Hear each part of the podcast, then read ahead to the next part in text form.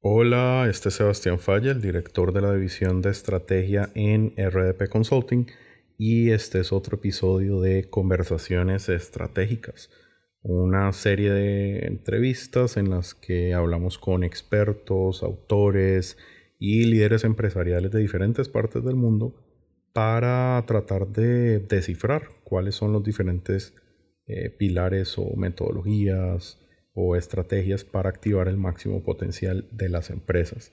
El día de hoy conversamos con Kaya del mundo de las startups, CEO de Slidebeam. No olviden también revisar nuestro contenido en la página de RDP en www.rdp.la y espero disfruten esta entrevista con Kaya. Hola, el día de hoy tenemos a José Callazo, más conocido como Calla. Él es uno de los fundadores de Slidebeam. Es un software súper sencillo para hacer eh, presentaciones y em, una empresa que además ha estado eh, en el mundo de las startups eh, de forma exitosa y mucho de ese mundo es de precisamente lo que vamos a estar hablando aquí. Calla, muchísimas gracias por, por acompañarnos. Gracias por la invitación, Sebastián. Calla, la primera pregunta sería, del mundo de las startups en el que has estado, que es un mundo de eh, hacer que un concepto, una idea se haga realidad, eh, buscar financiamiento, utilizar la tecnología, de ese mundo, ¿qué consideras que, las empresas eh, podrían aprender o aplicar más, en estos momentos en los que estamos? ¿Cuáles aprendizajes crees que son traducibles para las empresas?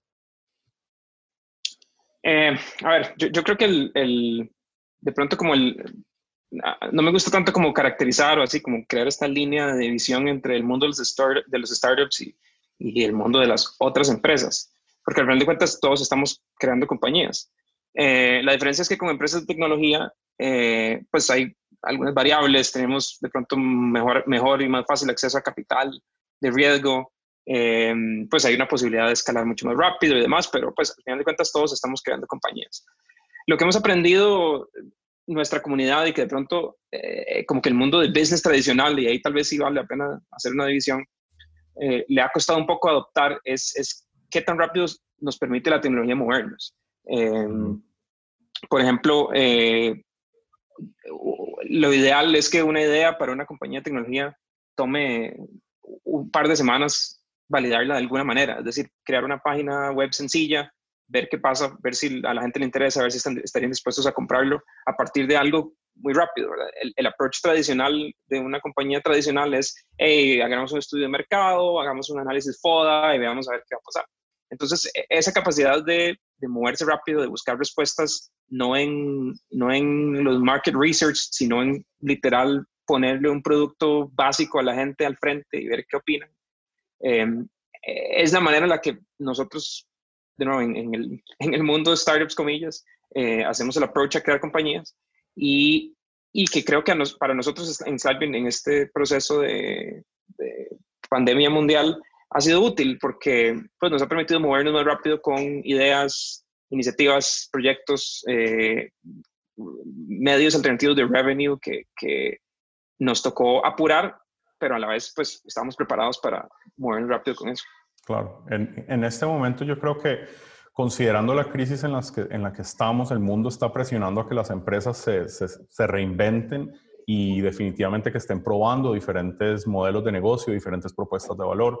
Y es muy interesante porque eso que las startups hacen con tanta naturalidad de testear ideas, ver si funcionan y, y iterar constantemente, es algo que las empresas deberían eh, tratar de aplicar más en estos momentos y en lo que viene después de esta, de esta pandemia. Em, pero en cuestiones prácticas, llévanos un poquito mentalmente en el proceso de cómo se puede testear una idea de un producto. Y yo sé que probablemente vas a estar hablando de productos digitales, pero en, en términos generales, ¿cómo puede uno testear la idea de un, de un producto para ver si, si tiene buena acogida? Y más o menos qué herramientas en la práctica se pueden utilizar para hacer eso?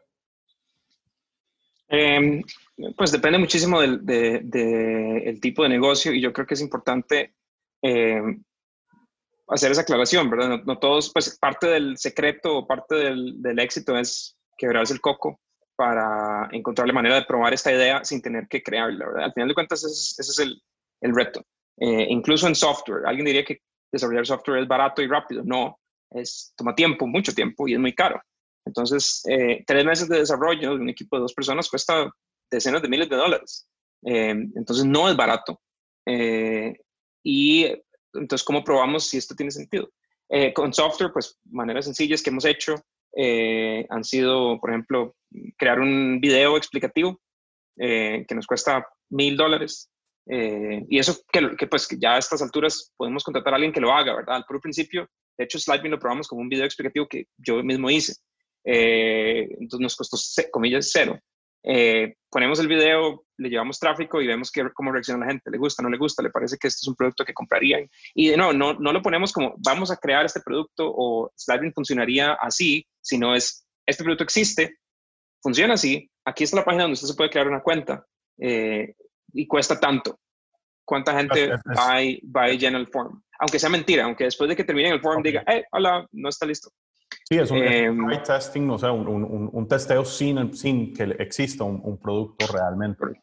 Lo hemos hecho varias veces. Mi, mi compañía anterior, que era una plataforma, esto fue hace mucho tiempo, ahora una aplicación móvil no se probaría así, pero pues en 2011, eh, mi, mi, primera compañía fue una plataforma móvil de juegos. Esto era épocas tempranas de iPhone.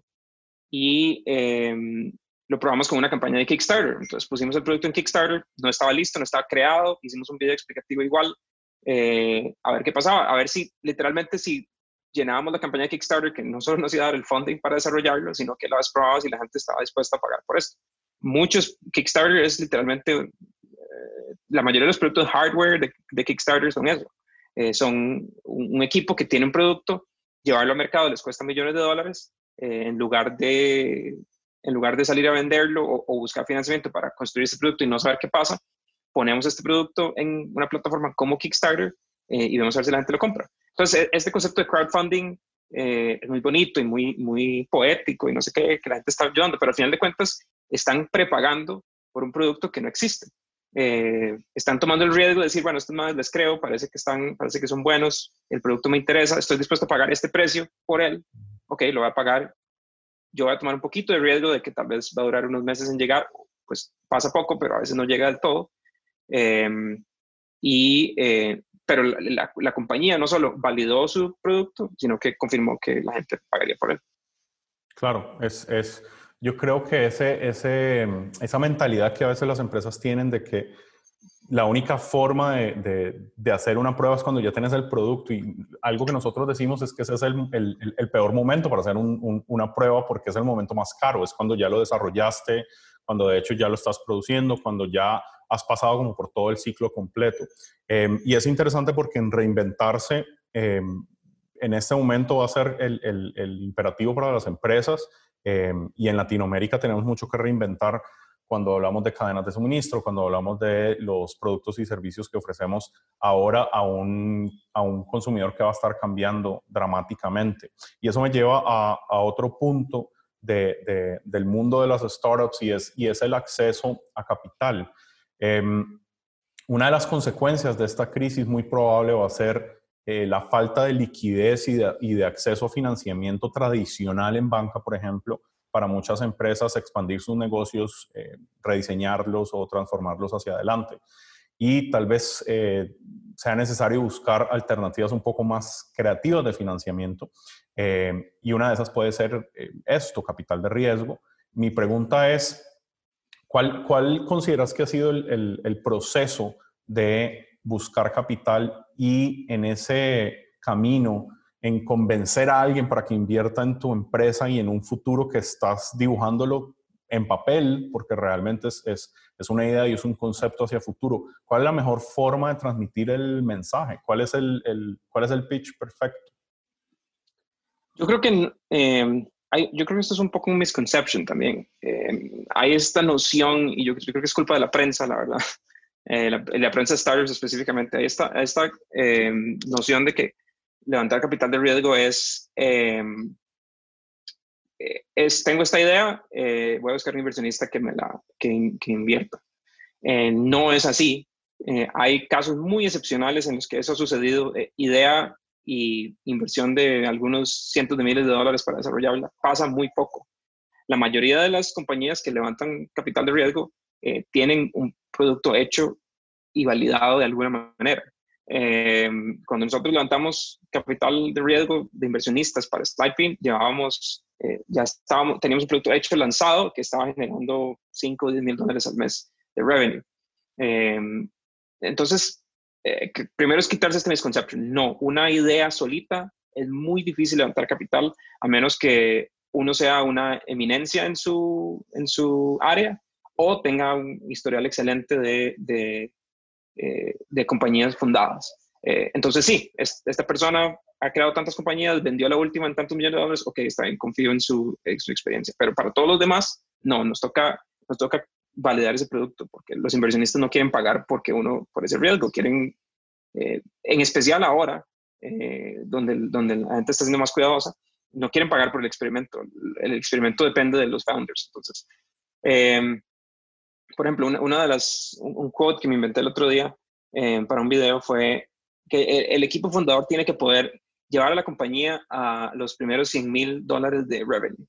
Eh, es decir, estoy inventando un producto de software. Ok, perfecto. Entonces, el equipo de fundadores tiene que tener todas las capacidades necesarias para que esa compañía llegue a 100 mil dólares de revenue.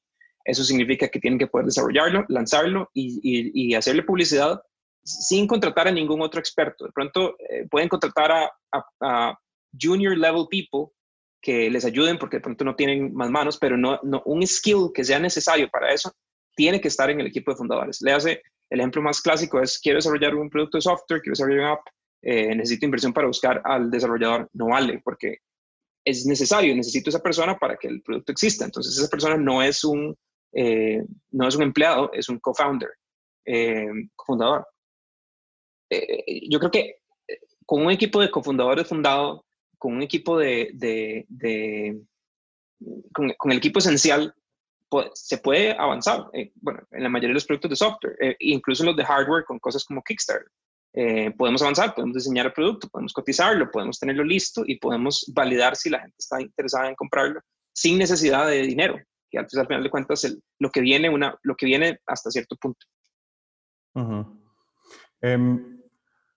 Cuando tenés la idea y de alguna manera financiada las primeras etapas de, desarrollo de, la empresa, eh, se habla mucho de, cómo llevarlo de ahí a etapas de crecimiento em, acelerado o, growth hacking y, diferentes estrategias que se pueden utilizar para lograr esto. ¿Cuál, es cuál, es, ¿Cuál sería tu perspectiva en la manera de poder crecer un, negocio, hacerlo escalable y, escalable y hacerlo de forma rápida, especialmente porque eh, probablemente sea una de las necesidades importantes que vienen después de una crisis. Eh, ¿Cómo hago para, para escalar, para, para, para, ser más grande, más rápido? Ok, eh, yo me considero a mí mismo un, un, un growth hacker autodidacta, porque mi background no es de mercadeo ni de de publicidad.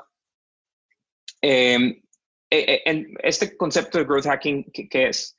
Em, es ser muy eficiente en, en prueba y error. Las compañías, y otra vez haciendo esta diferencia, las compañías tradicionales suelen pensar en, la publicidad como un gasto, em, eh, que, yo creo que es un, error terrible. Entonces, este, este, voy a gastar este presupuesto en publicidad, voy a gastar este presupuesto en la agencia o en, o en el equipo de mercadeo eh, y es un presupuesto que me sobra y que entonces invierto en esto.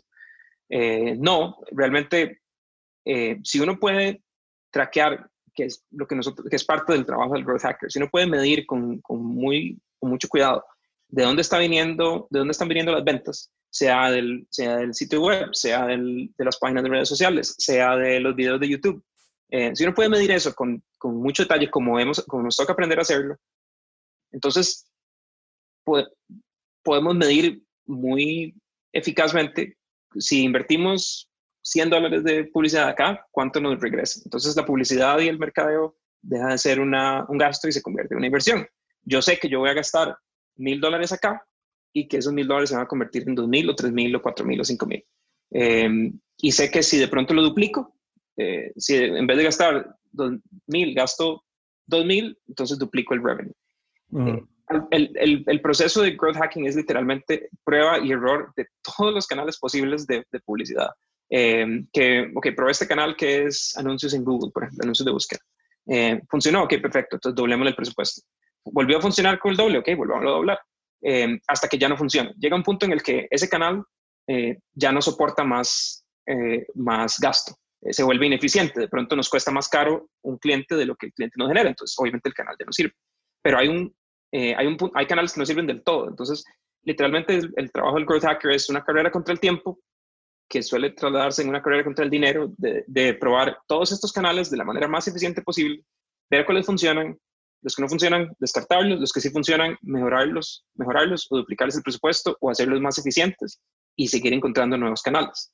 Em, entonces, de nuevo, al, cambiarse esta mentalidad de este cassette de publicidad como gasto y, entenderlo como publicidad como inversión, eh, nos permite crear equipos eh, alrededor de eso, porque al final de cuentas es, es la espina dorsal del, del, negocio. Hay uno, hay uno de los videos que, que, que, que generaste para, para, el canal de YouTube de Slidebeam que habla sobre cómo ustedes eh, se gastaron un millón de dólares en un año y, y, haces una descripción bastante, bastante completa sobre ese presupuesto, en qué lo, lo, lo fuiste utilizando. Eh, y sorprenden varias cosas. Uno, eh, de qué tan rápido se puede volar una empresa un millón de dólares. Eh, y dos, precisamente en lo que estás hablando, de, de, cómo maximizar el retorno de la inversión en publicidad que de pronto va en contra de la mentalidad tradicional publicitaria en el que las empresas están acostumbradas a ver la publicidad como un gasto porque yo, yo voy a pagar por por estar en la tele, pero no sé cómo calcular realmente el retorno, sencillamente estoy pagando para estar ahí porque siento que tengo que estar ahí.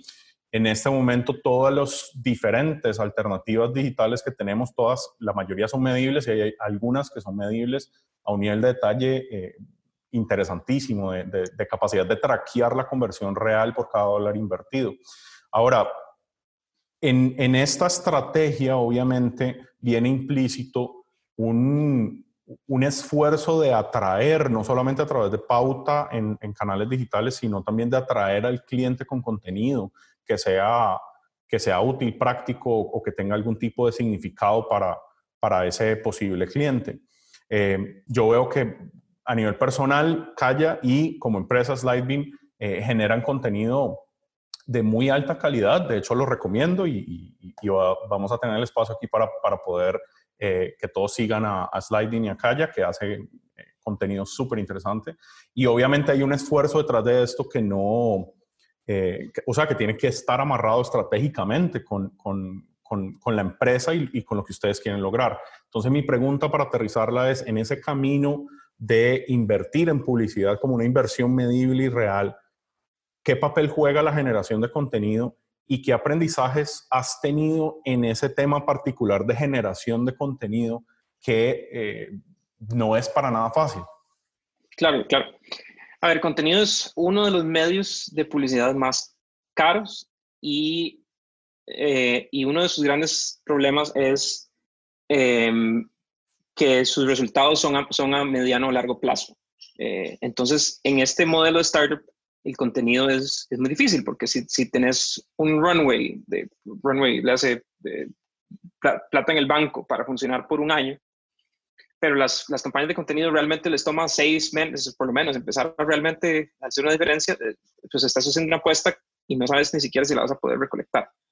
Em, para muchas compañías, para muchos startups, esto es un problema. En nuestro caso, bueno, Stripe es un producto para, principalmente para compañías, es un software de presentaciones, es una suscripción. Eh, entonces, pues la medida para nosotros es, bueno, ¿cuánto nos costó adquirir al usuario y cuánto en promedio se queda un usuario? Y este número es menor que este, ok, perfecto. Eh, con contenido, nosotros no arrancamos con contenido, no fue, no, fue, ni pudo haber sido nuestro primer canal. ¿Por qué? Porque es demasiado a, mediano o largo plazo. Eh, entonces empezamos con, con, con, canales más directos. Google Ads, por ejemplo, Search. La gente está buscando software de presentaciones. Ok, podemos eh, vamos a poner un anuncio ahí y vamos a ver qué tal reacciona. La gente está buscando eh, no sé, eh, cómo hacer una presentación de inversionistas. Ok, perfecto, vamos a poner un anuncio ahí y vamos a ver qué tal reacciona ese, público. Así, ese método es inmediato. Yo pongo anuncio en Google en una hora o menos, 15 minutos. Eh, y, empiezo a traer tráfico de una vez y entonces en cuestión de un par de días tengo respuestas. Tengo respuestas de si la gente le interesa mi anuncio, si la gente está dispuesta a convertir a partir de ese anuncio. Eh, me, toca pagar por esa información, pero, pero es, una, es una respuesta muy rápida. Eh, no y no solo estoy probando que mi producto tenga sentido, estoy probando que el precio tenga sentido, estoy probando que la página a la que los estoy llevando tenga sentido. entonces es una prueba muy rápida. Nosotros solo nos metimos con content marketing hasta que entendimos cuál era la audiencia perfecta para nosotros, que fue precisamente startups. Em, y lo probamos literalmente con Google Search. Probamos poner anuncios para un montón de keywords distintos, un montón de palabras, de presentaciones, diseño, lo que fuera. Y los únicos que convertían eficiente, o los que convirtieron más eficientemente fue la gente que estaba buscando cómo hacer una presentación para inversionistas. Porque teníamos casualmente un producto que les solucionaba eso. Entonces, a partir de eso dijimos, ok, sabemos que esta es la audiencia, sabemos que pagan, sabemos que eh, los, los unit economics, o sea, la los economics de eh, cuánto me cuesta traerlo y cuánto genero de ese usuario funcionan. Ok, ahora necesitamos más de ese usuario. ¿Dónde están? ¿Dónde los conseguimos? Eh, y de ahí salió la idea de, de, content marketing, que cuando empezamos fue una inversión cara, fue una inversión de, de, de tener cero blog, cero nada, a, tener un blog que tuviera su propio tráfico y que trajera gente solito, porque la gente encontraba nuestro contenido, nos tomó seis meses y unos 50 mil dólares, tal vez. ¿En, esa eh, inversión dónde estuvo el, grueso de esa inversión? O si de pronto nos pudieras ayudar a entender. en, un poquito, bueno, gran parte en el equipo, porque para hacer content marketing hay que escribir mucho contenido, promover el contenido, mucho se puede hacer por redes sociales y demás, pero hay que escribir excelente contenido. Y eso fue la mayoría de mi tiempo. Eh, no, que yo, no que solo yo pueda escribir excelente contenido, eh, pero el, el, reto es que contenido para startups, el que lo puede escribir es alguien que, tiene, que sepa y, y, si queremos que sea muy buen contenido, tiene que ser alguien con insights que alguien que nadie más tenga, ¿verdad? ¿Y dónde, dónde, sacamos a alguien que nos esté dispuesto a regalar este contenido? Entonces, mucho fue mi tiempo en escribirlo em, y, y, lo, y, lo, hicimos funcionar en el blog. Eh, parte de promoverlo también, porque digamos, tenemos un blog, tenemos inexistencia de blog, y de pronto queríamos tráfico y tal. Entonces nos tocó pagar tráfico al blog, que eso no es para nada sostenible en el corto plazo porque de la gente que llega al blog, tal vez 1% hace, se hace una cuenta y de esos 1% paga. Entonces los economics trayendo tráfico pagado al blog no funcionan. Pero traer tráfico nos generó esta audiencia y esa audiencia... Pero, la, parte pagada te funciona como el primer empujón, por así decirlo, para empezar a generar tráfico hacia el web. Claro, claro. Y es una apuesta difícil porque eh, en el momento en que dejas de pagar, se, detiene el contenido, eh, se detiene el tráfico, perdón. Pero eh, funcionó al principio como para pasar de cero actividad a un poquito de actividad y después confiamos en que Google detectara ese contenido y lo promoviera y lo pusiera de primero en, las búsquedas y, en general ha funcionado. Hasta después de dos o tres años de que, ese, de que eso funcionó, abrimos el canal de video que es más caro todavía porque incluso lo hacemos todo in-house y no todas las compañías tienen la capacidad de hacerlo. Yo soy animador digital, entonces teníamos, eh, pues podía liderar esos esfuerzos y, por eso nos sale más barato, pero un video hoy nos cuesta 1.500 dólares de producción con un equipo in-house eh, eh, entre la animación digital y la producción y la grabación. Entonces es muy caro. Eh, y, pero la, la, regla para nosotros se mantiene. Solo lo hacemos si los unit economics funcionan. ¿Cuánto revenue generamos de los videos? Eh, y es, es, es, eso más que lo que nos cuesta producirlos. Y la, y la mate no funciona. O sea que en todo el contenido que ustedes generan, ustedes de, de antemano saben que los 1.500 dólares que les cuesta generar esa pieza de contenido, igual va a traer de vuelta 1.500 o más en... Eh, Correcto, solo lo, hacemos, solo lo hacemos si sabemos que la mate funciona. Eh, obviamente el principio hay que probar, pues entonces hay que hacer dos, tres videos y ver qué pasa. Eh, y entonces ahí es donde, y, ahí es literalmente donde la diferencia de, tener o no tener capital de riesgo hace la diferencia, porque nosotros somos una compañía profitable, eh, cuidamos nuestros números verdes, negros todos los, todos los meses, entonces nos podemos dar el lujo de, hacer un par de experimentos por mes, pero si, tenés un, si levantas capital de riesgo, literalmente lo que ese capital está fondeando es que en lugar de ser tres, hagas 20 simultáneos, porque tenés el cash in the bank. Y de esos 20, probablemente la mitad o más no funcionan, pero los que funcionan eh, te, te, permite moverte más rápido. Pero no que el capital de riesgo tenga que ser un... un eh, o sea, no que el capital de riesgo sea una excusa para que estos economics no funcionen. Los economics siempre tienen que funcionar. Claro, claro. Em, ahora, en este mundo COVID-19 y lo que viene eh, en adelante van a ser años distintos eh, y va a cambiar un poco el mundo empresarial en todo sentido y asumo que, que, el mundo de las startups no, no, va a ser ajeno a ese, a ese tipo de, de transformación. ¿Qué consideras o qué, qué, qué elementos están ustedes pensando que puede cambiar en el ecosistema de startups hacia adelante, en el ecosistema tecnológico, en el comportamiento de al menos sus clientes? Y también para, para, para cerrar, ¿qué le recomendarías a las empresas eh, que hagan en este momento de crisis y en preparación a lo que va a suceder después de la pandemia? Ver, es, muy difícil predecir y saber. Eh, yo creo que nadie puede predecir ni saber em, pues qué, va a pasar. Eh, pero como que la posición en la que estamos, a ver, como que nos gusta pensar que somos como la punta de lanza de innovación eh, a nosotros los startups, cosas de tecnología y demás. Y, y, qué significa eso en, la práctica? Bueno, significa que, que, si a alguien se le ocurre un software nuevo para solucionar un problema muy común, eh, por ejemplo, servicio al cliente, eh, entonces probablemente nosotros vamos a ser de los primeros en adoptarlo, ¿verdad? Eh, si dos veces la, la, curva, la curva de adopción tradicional, donde, donde hay un poquito de early adopters y después el grueso de la gente adopta un producto y después hasta después están los late adopters. Nosotros estamos aquí y, entonces adoptamos, eh, adoptamos productos o adoptamos servicios o adoptamos eh, metodologías antes que el resto de la gente. ¿Qué son esas metodologías? Trabajar remoto, por ejemplo. Entonces, bueno, este es el ejemplo de Slidebeam, pero yo creo que la mayoría de los tech startups funcionan así. No, no hay una regla de que tiene que estar en la oficina a las 8 y tiene que irse a las 5 eh, la gente viene a la oficina cuando quiere, es como lo hacemos nosotros. Eh, tenemos, entonces obviamente eh, nos tocó maximizar la productividad remota, entonces usamos Slack. tenemos, ya no tenemos que pensar qué tool ni buscar qué era Zoom, o sea, ya no usamos Zoom, usamos Slack. o sea, teníamos todo esto resuelto, ¿verdad? Entonces de pronto pasar de lo tenemos resuelto a, ok, ahora, ahora no podemos vernos nunca, no es un cambio tan grande. ¿Qué son late adopters? Las universidades, por ejemplo. Eh, que, se han resistido a este cambio, que son late adopters, las, las compañías enterprise super grandes, por ejemplo, los dinosaurios, eh, les cuesta más porque nunca lo han probado, no quisieron, no, no tenían interés en adoptarlo cuando, cuando era el principio, entonces ahora les tocó apurar ese proceso. Em, entonces eso primero, yo, yo siento que ahora se crearon un montón de nuevas necesidades en el mundo, eh, no sé cuáles son, el primer negocio, yo dedico todo mi tiempo a Starbucks y no tengo tiempo para otra cosa, pero a veces me ocurren ideas en Latinoamérica, por ejemplo, para mí un negocio eh, súper, con, con, un montón de potencial en estos días era ayudar a tiendas a pasarse a una tienda en línea. Eh, ¿Por qué? Porque oh, acá en Costa Rica, por lo menos, eh, el retail está súper, súper atrasado en moverse a digital.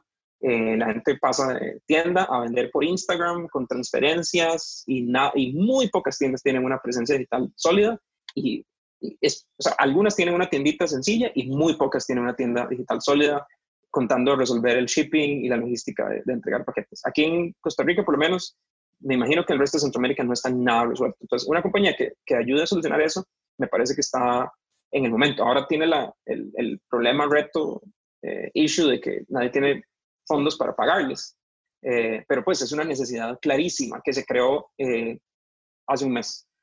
Todo, de nuevo, ¿quiénes son los, los early adopters? Eh, Silicon Valley. En Silicon Valley vender en línea es la norma, ¿verdad? Eh, acá no, aquí veníamos tarde, entonces nos coge el tren y, ahora, y ahora, pero a la vez esto crea nuevas oportunidades de nuevo para, para empresas así.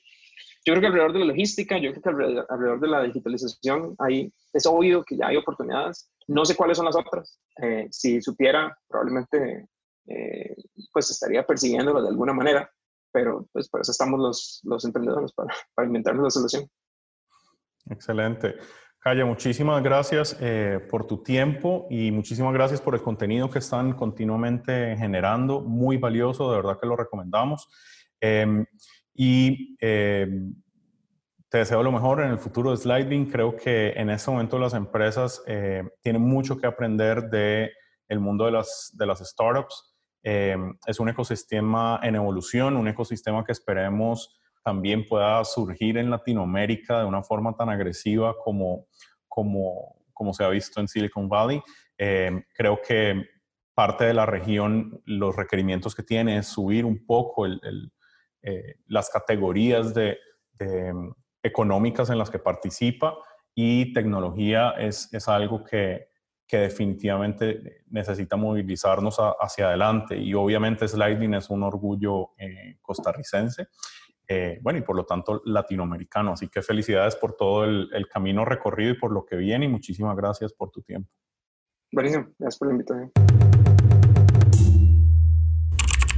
Bueno, esta fue la entrevista con Kaya y de verdad que los, eh, los invito a que visiten el canal de SlideBean en YouTube. Eh, ellos están generando videos súper interesantes todo el tiempo, eh, muy concentrados en el mundo de las startups y también en análisis de diferentes empresas del mundo. Recuerden también visitar nuestra página en www.rdp.la y eh, suscribirse a nuestro boletín para no perderse de eh, distintos tipos de contenido que compartimos. Eh, todo, por supuesto, con temas prácticos y muy útiles para el mundo de los negocios. De nuevo, yo soy Sebastián Falla, el director de la división de estrategia de RDP Consulting y nos vemos en el próximo episodio de Conversaciones Estratégicas.